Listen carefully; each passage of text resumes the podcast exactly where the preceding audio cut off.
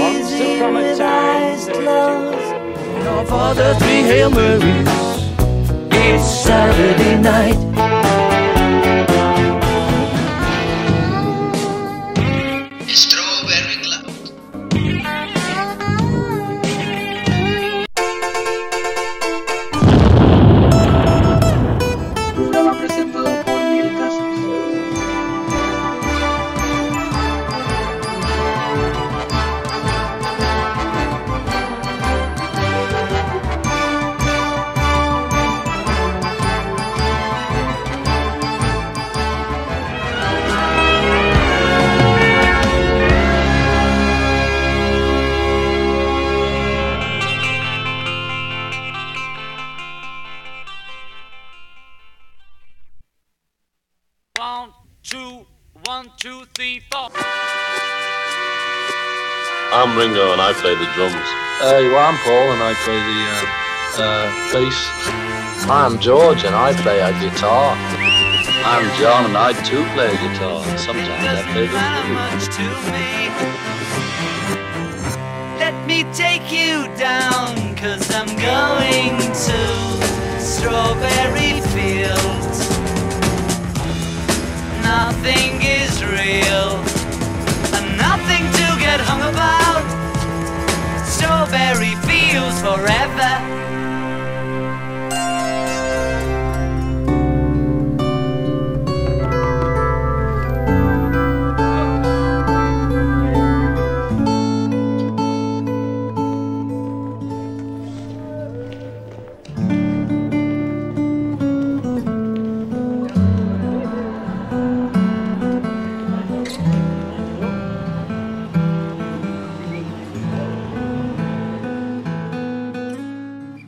Buenos días, buenas tardes, buenas noches a toda la Beatle People. Regresamos al podcast Strawberry Cloud 909. Mi nombre es Neil Casas y soy el director de este programa. Y antes de empezar, vamos a destacar que los Beatles cambiaron la historia de la música.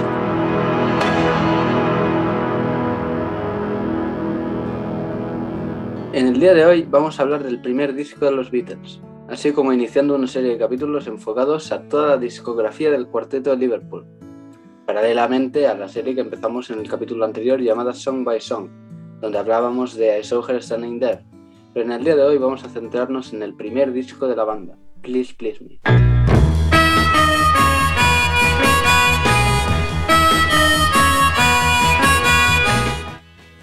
El 22 de marzo de 1963 se publicó el primer disco oficial de los Fab Four, Please Please Me.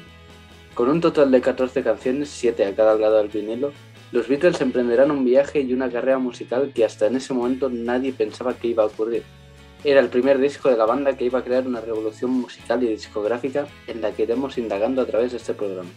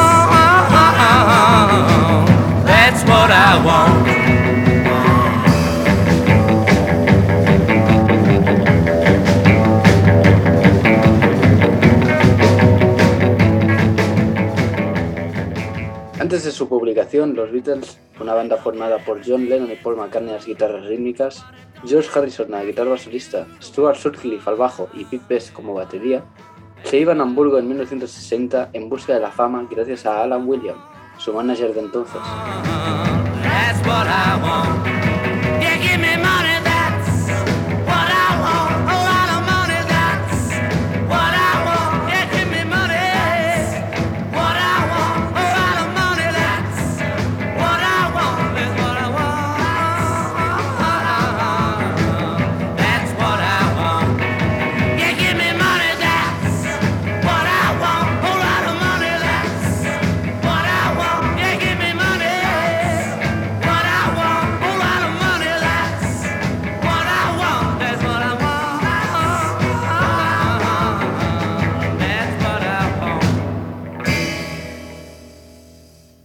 Hamburgo vivían en un almacén húmedo y frío, situado detrás de un cine al que se accedía por un callejón muy poco recomendable.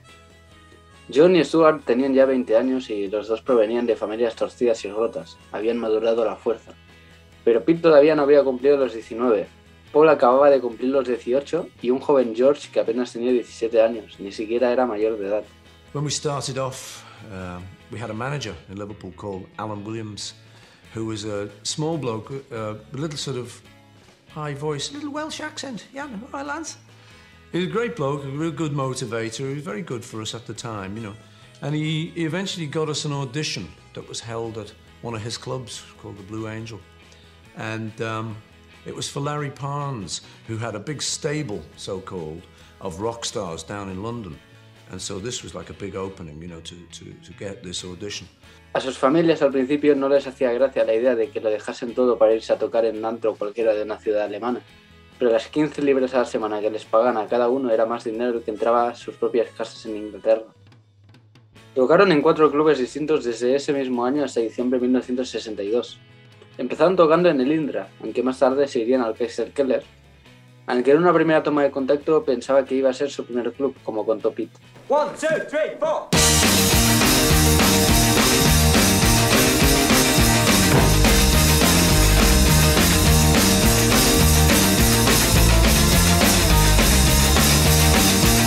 Good golly, Miss Molly, so likes the ball.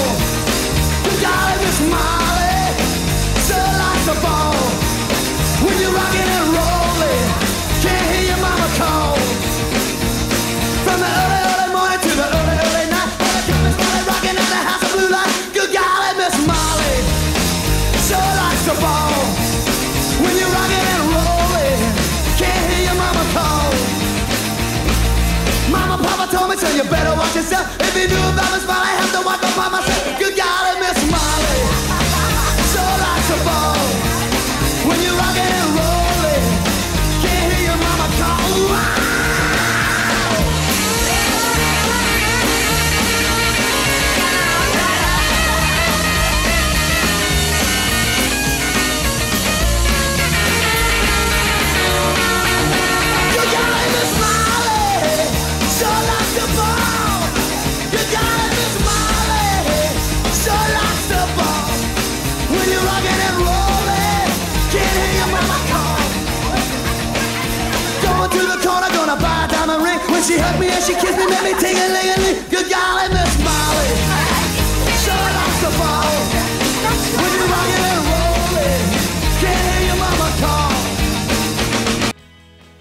Fue ahí en el Kaiser Keller donde el grupo conocería por primera vez a un joven Ringo Starr, que en ese entonces tocaba en el grupo Rolling Stone and the Hurricanes. While we were out there, we started to see other groups and stuff and started to get a little bit dissatisfied with Pete. Not massively, but just a little bit of dissatisfaction started to creep in. I seem to remember him, you know, starting to not turn up for gigs, and then we kept getting Ringo in. Ringo Starr, who had changed his name before all of us, and who had a beard and was grown up and was known to have a Zephyr Zodiac, which was a very big car in those days, you know. I mean, nobody had this. It was knockoff, probably. It was, you know, it fell off the back of a showroom. But Ringo kept sitting in with the band, and every time Ringo sat in with the band, it just seemed like this was it. And this happened three or four times, and then that was the end. You know, we were just pals, and we'd have a drink after it, and then Rory. Al grupo se le pagaría alrededor de 100 libras por semana, que era mucho más de lo que los promotores en Liverpool pagaban. Pero para ahorrar dinero, Williams llevó al grupo y su equipo en su Austin Minivan.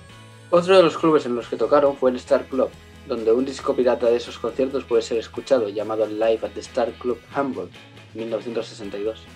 Fue allí en los clubes alemanes donde los Beatles dejaron atrás sus nombres de Blackjacks, The Quarrymen, Johnny and the Moondogs, Silver Beatles y The Silver Beatles, nombres que utilizaron entre 1957, cuando eran unos quinceañeros. Empezaron algo tímidos en Alemania, con unas condiciones horribles y tocando altas horas de la madrugada, pero consiguieron captar la atención de un considerable público hasta que saltaron al top 10 de Hamburgo. Stewart abandonó el grupo después de no estar cómodo, teniendo que tocar de espaldas a petición de John y Paul. Stewart no sabía tocar el bajo y pudiera ser que en medio de los temas estuviera en otro acorde distinto que el resto del grupo, y eso podría notarse entre los más altos mandos de clientes que allí venían we always, unfortunately, had to ask Stuart to sort of turn a little bit away from the camera or say to him, look, don't- go. Because he couldn't play that well, we might be in A and he might be in A flat. And we thought someone would spot this because we always looked, see where people were on the guitars, see where they. So we'd ask him to sort of turn away a bit. So there are a few photos with Stuart you know, moodily with his back to the camera, you know. That was the reason there. Stewart estaba saliendo en esos años con la que fue la fotógrafa oficial del grupo durante esa época, Astrid Kitchen, de lo que hablaría la futura película Backbeat, cuyo filme relata esos años de la banda posicionando a Stewart y Astrid como protagonistas, en donde cómo pasó en realidad. Stewart tuvo que lidiar con el dilema de tocar en la banda más importante de todos los tiempos o estar con la mujer que amaba. Obviamente Stewart se fue con la segunda opción y se fue con Astrid, y siguió en la Facultad de Arte. Abandonó al grupo, pero dejó el legado más importante de todos, el nombre del grupo, The Beatles. Stewart fallecería en 1962 a causa de un derrame cerebral.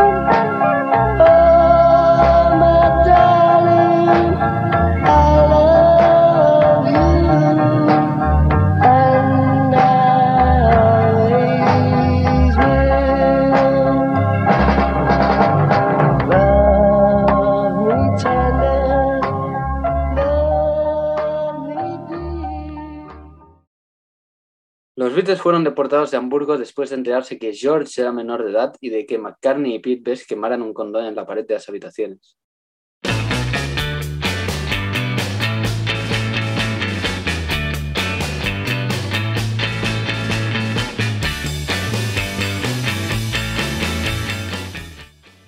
Durante 1961, los Beatles conocieron a una de las personas más importantes en su salto a la fama, Esa persona fue ni más ni menos que Brian Epstein, el que casi inmediatamente se convirtió en el manager del grupo después de que le llamara la atención que en la tienda de discos en la que trabajaba su padre vinieran a pedirle el sencillo My Bonnie que realizaron junto a Tony Sheridan.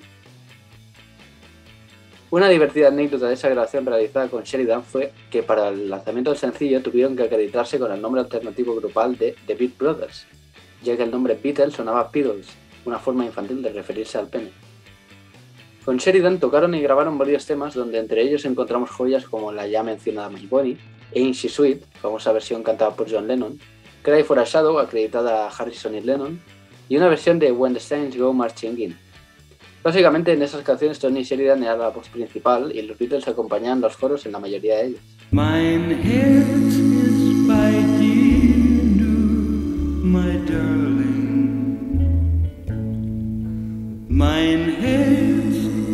and by dear nude as.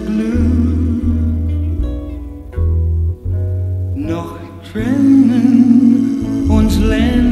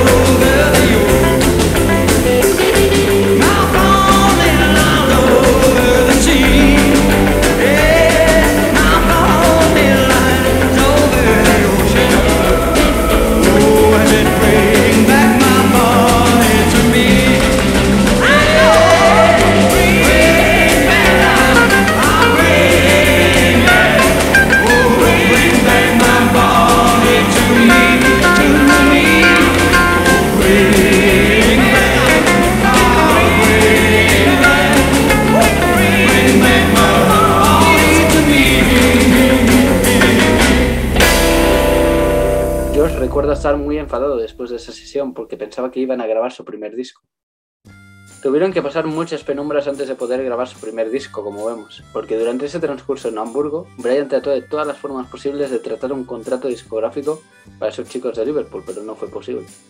En cambio, al grupo que Decca contrató fue ni nada más ni nada menos que los Rolling Stones. En esa audición de Decca, los Beatles tocaron un total de 15 temas, de los cuales muchas se pueden escuchar en Anthology One. El tema Like Dreamers Do o Love of the Loft, compuestos por Lennon McCartney u otros covers de otros artistas como fueron Money, Till There Was You, The Shake of Araby con la voz principal de Harrison, To Know Her Is To Love Her, The Spector, Take Good Care of My Baby, Memphis Teenies, Surf To Fall in Love With You, Three Cool Cats, Crying, Waiting, Hoping de Buddy Holly, September in the Rain o Searching. De todas esas además se añadió Hello Little Girl, la primera canción que John Lennon compuso.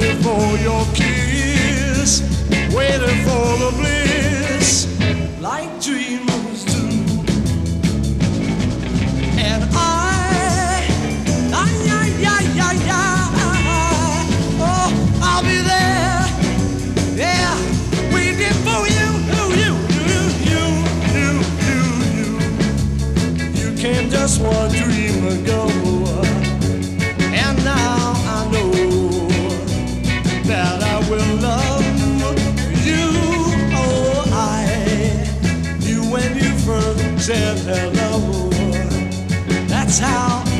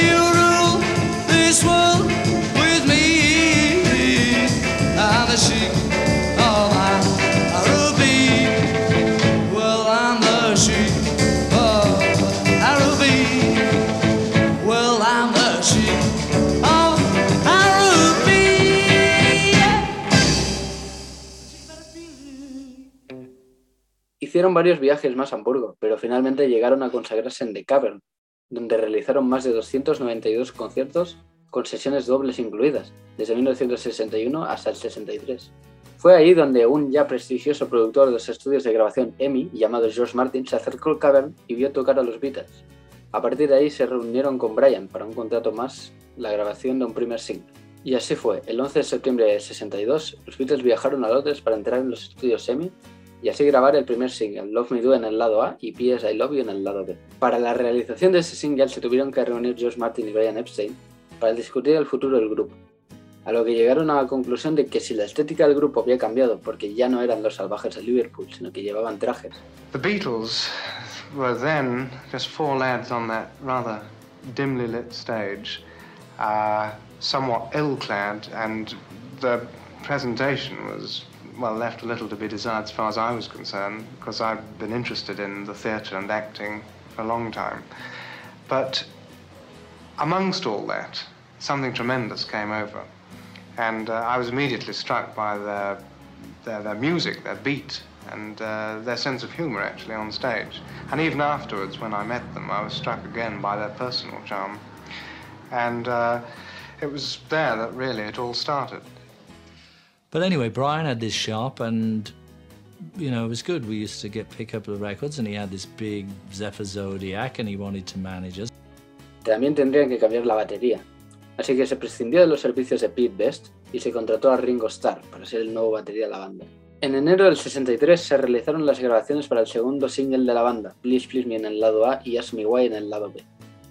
George Martin previamente había sugerido al grupo grabar el tema How Do You Do It, del cual los chicos no estaban muy convencidos. Aún así, se grabaron una toma que puede ser escuchada en el Anthology One.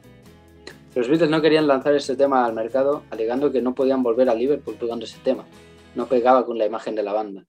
George Martin aceptó, aunque no estaba convencido aún del talento creativo de la banda, hasta que Lennon trajo una canción que había compuesto muy al estilo de Roy Orbison, Please Please Me.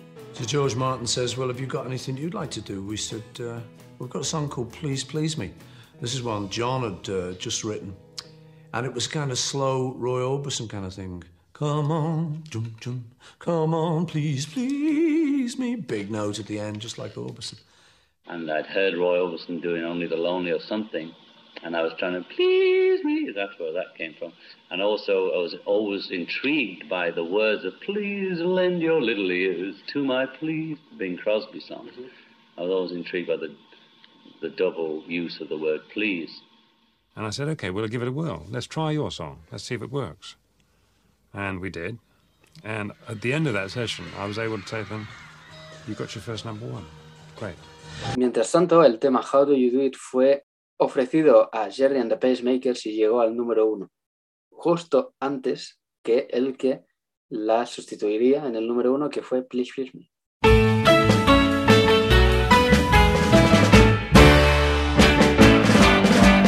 How do you do what you do to me? I wish I knew. If I knew how you do it to me, I'd do it to you.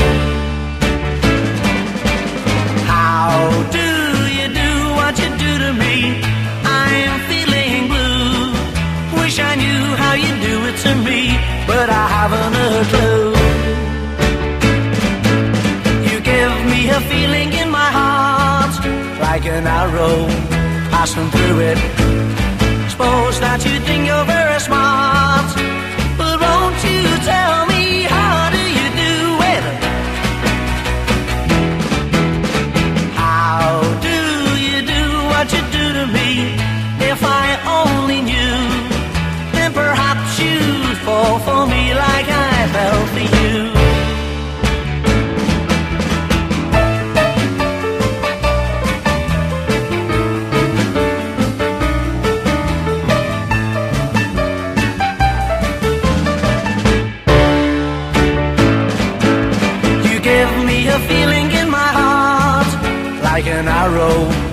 passing through it.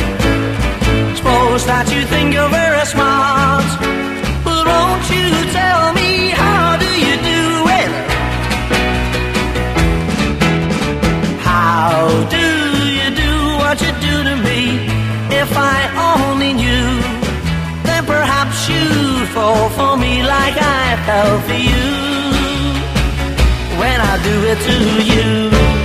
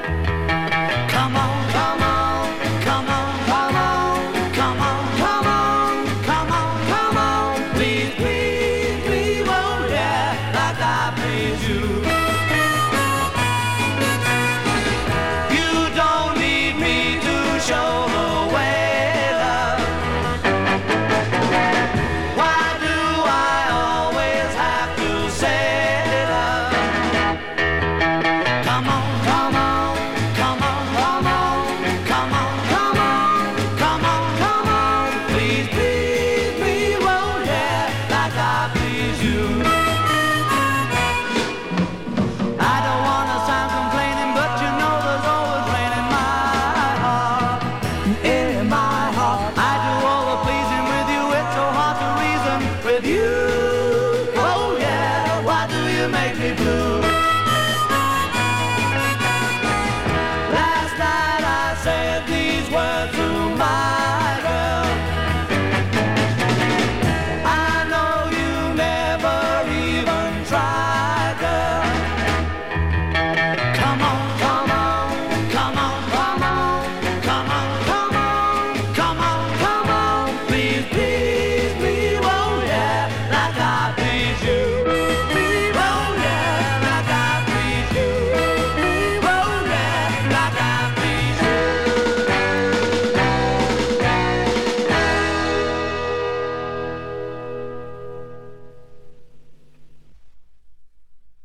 Please Please Me al inicio era un tema tranquilo, pero George aportó su talento de productor sugiriendo que aceleraran el tempo original.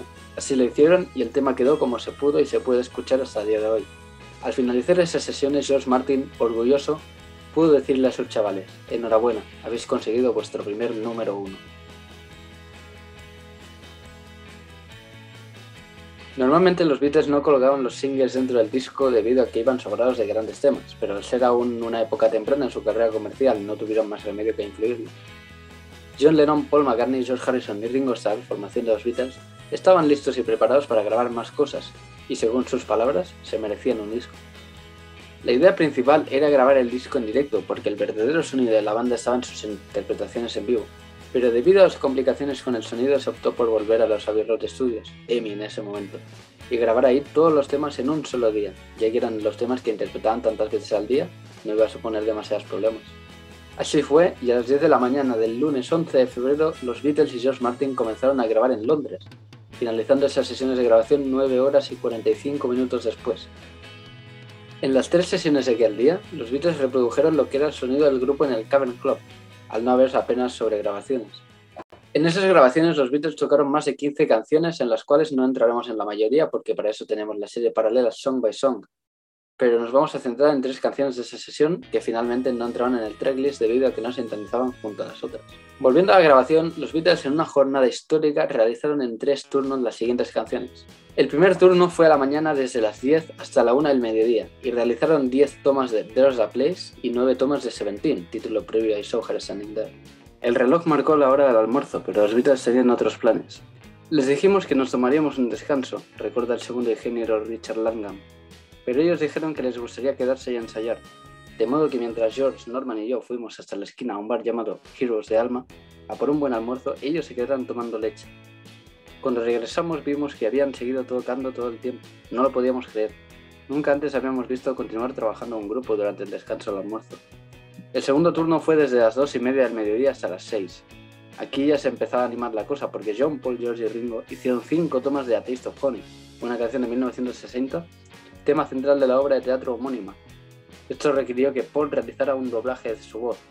Ocho tomas de Do You Want to Know a Secret, dos tomas más de A Taste of Honey, tres tomas más de There's a Place, tres tomas más de Seventeen y 11 tomas de Misery.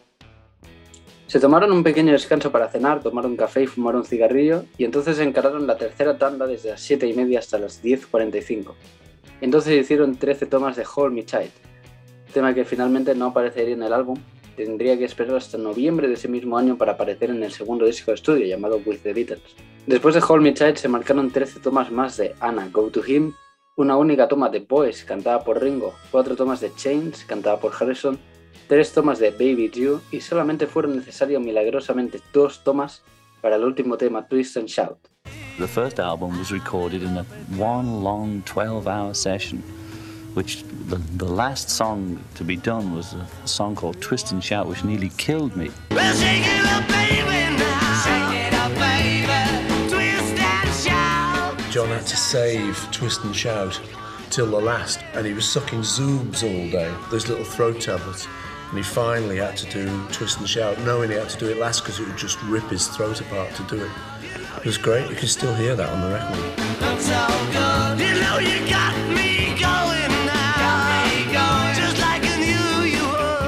Me was done in a day. We started at 10 o'clock in the morning, finished at 11 at night, and that was the record made. George Martin quiso hacer una tercera toma, pero John ya no podía. Luego de aquello, Lennon contaba lo siguiente. And Shout fue la última y casi me mata. Lennon estuvo todo el día tomando pastillas Zoops, una pastilla para la garganta porque sabía que tenía que cantar Twist and Shout, que era la última, y que le destrozaba la garganta. A esta lista de temas se sumaron los singles ya grabados, Love Me Do, Please Please Me, P.S. I Love You y Ask Me Why. Habían pasado las 10 y media y los Beatles, mientras escuchaban la mezcla final, habían completado su primer álbum. This is it. A piece of plastic. I mean, a piece of plastic was like gold. You know, you'd sell your soul. You would sell your soul to get on a little record. That's it, that's a master. It was. Como curiosidad, Please Please Me fue el primer y único disco de los Beatles donde la ultra famosa acreditación Lennon-McCartney fue McCartney-Lennon.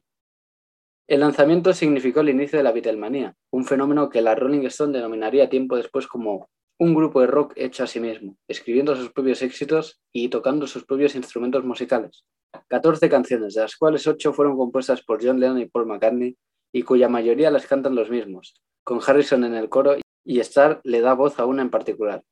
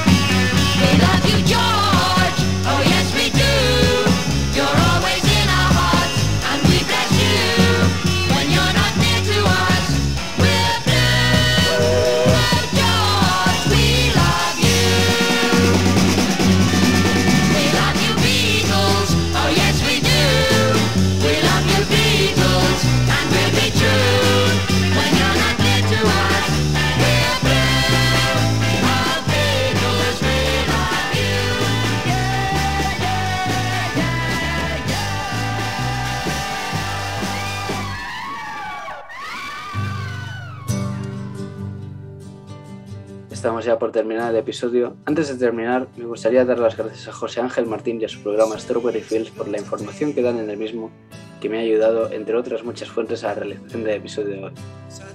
Soy Neil Casas y esto es Strawberry Cloud. Nos vemos en el siguiente episodio. Take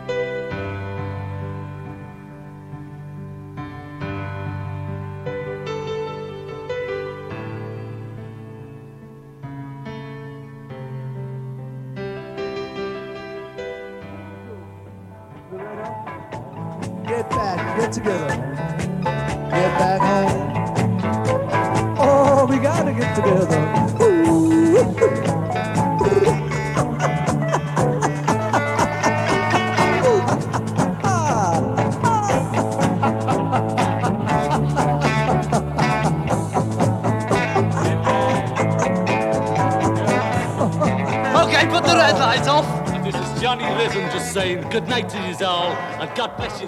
All right, well, uh, that's got it done then. Uh, what are we going to do now? Has he turned it off? I think he has. Well, that's it. Thank you for joining us. We hope you've had as much pleasure listening as we've had making it for you.